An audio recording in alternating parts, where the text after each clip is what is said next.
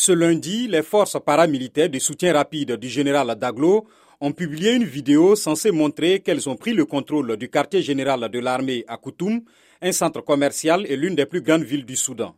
Hier, des habitants ont fait état de combats intenses à Khartoum, Ondurman, sa ville jumelle et Bari.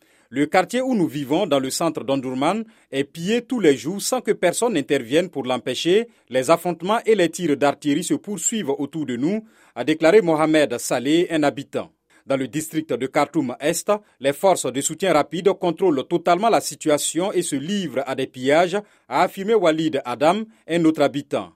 À El Obeid, les habitants ont signalé d'importants déploiements des forces de sécurité et la fermeture de certaines routes. Les combats entre l'armée et les forces de soutien rapide se sont intensifiés après l'expiration samedi d'un accord de cessez-le-feu négocié par l'Arabie saoudite et les États-Unis.